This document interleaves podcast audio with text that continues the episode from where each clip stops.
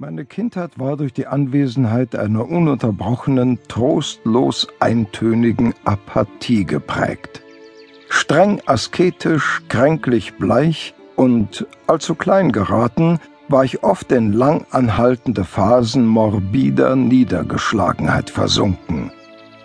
Die gesunden Kinder meines Alters mieden und verspotteten mich da ich weder das Interesse noch die nötige Ausdauer hatte, um mich an ihren hohen, kindischen Spielen zu beteiligen.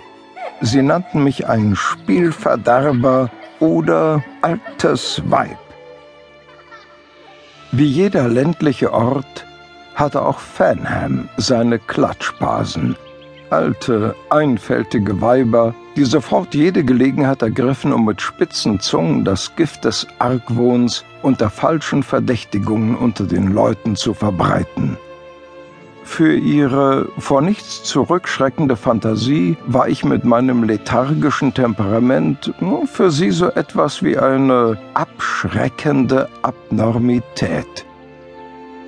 Sie verglichen mich oft mit meinen Eltern und schüttelten dann dabei vielsagend die Köpfe, wenn sie von den ungeheuren Unterschieden, die es zwischen uns gab, sprachen.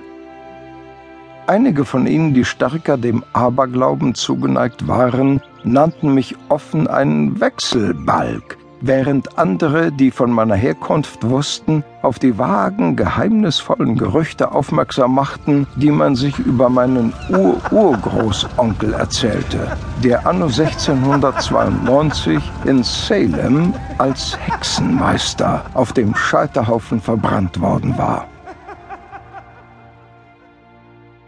Wäre ich in einer der größeren Städte wie Arkham, Newbury, Port oder Salem aufgewachsen, und hätte mehr Gelegenheit gehabt, kameradschaftlichen Umgang mit Gleichgesinnten zu pflegen, vielleicht hätte ich meine Neigung zum Einsiedlertum überwinden können.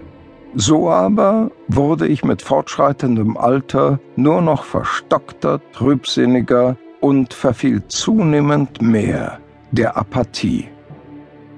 Irgendetwas schien von mir Besitz ergriffen zu haben, das meine Sinne abstumpfte, meine Entwicklung hemmte und meinen Geist auf unerklärliche Weise in Unzufriedenheit hüllte. Ich war bereits 16 Jahre alt, als ich das erste Mal einem Begräbnis beiwohnen sollte.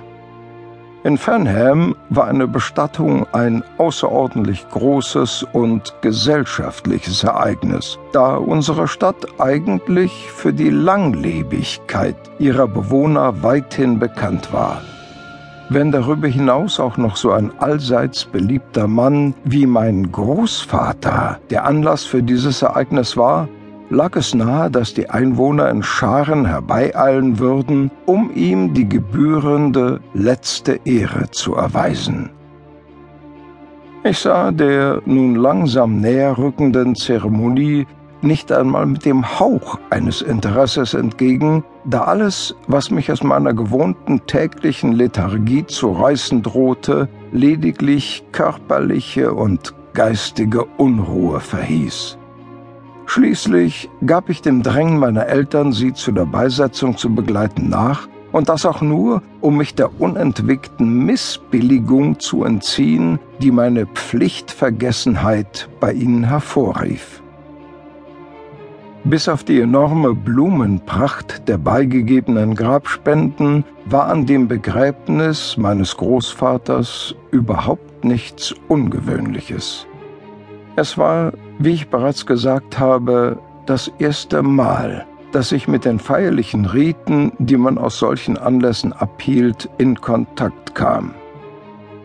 Das abgedunkelte Zimmer mit dem düster drapierten offenen Sarg, der eindringliche Duft des aufgehäuften Blumenmeeres und die deutlich sichtbaren Anzeichen von Trauer auf den Gesichtern der anwesenden Dorfbewohner rüttelten mich aus meiner Lethargie und erregten plötzlich meine Aufmerksamkeit.